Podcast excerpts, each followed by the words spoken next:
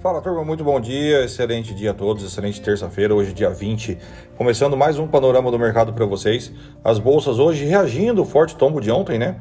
É, vimos aí as bolsas pesadas pelo mundo afora, Europa caindo forte, Estados Unidos caindo forte, Ásia caindo forte, e hoje mais cedo aí, uh, Japão refletindo, ainda a queda de ontem caiu 0,96, China caiu 0,07, Europa ensaia uma pequena recuperação do tombo de ontem, subindo 0,22 nesse momento, motivado por Londres, que sobe 0,32, e Alemanha, que está no 0 a 0, subindo 0,02 nesse momento.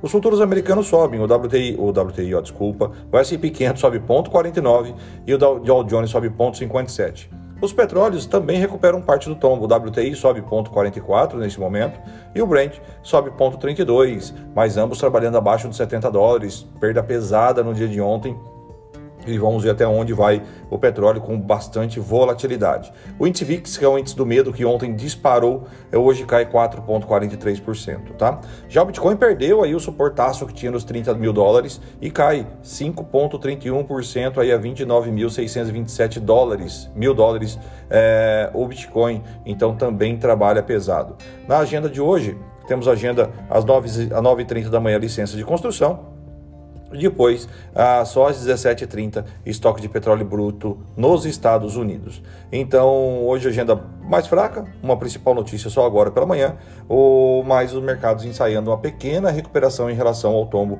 de ontem, né? Vamos lembrar que ontem nossa bolsa por aqui, é, o Ibovespa, chegou, perdeu 125 mil pontos e fechou a 124,395, caindo 1,24%.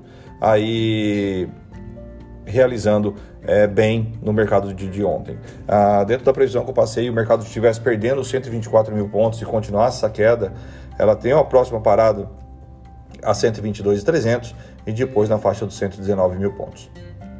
Bom, enfim, vamos lá, vamos acompanhar, esperar o mercado mostrar para a gente o que é para ser feito e não nós queremos mostrar para o mercado.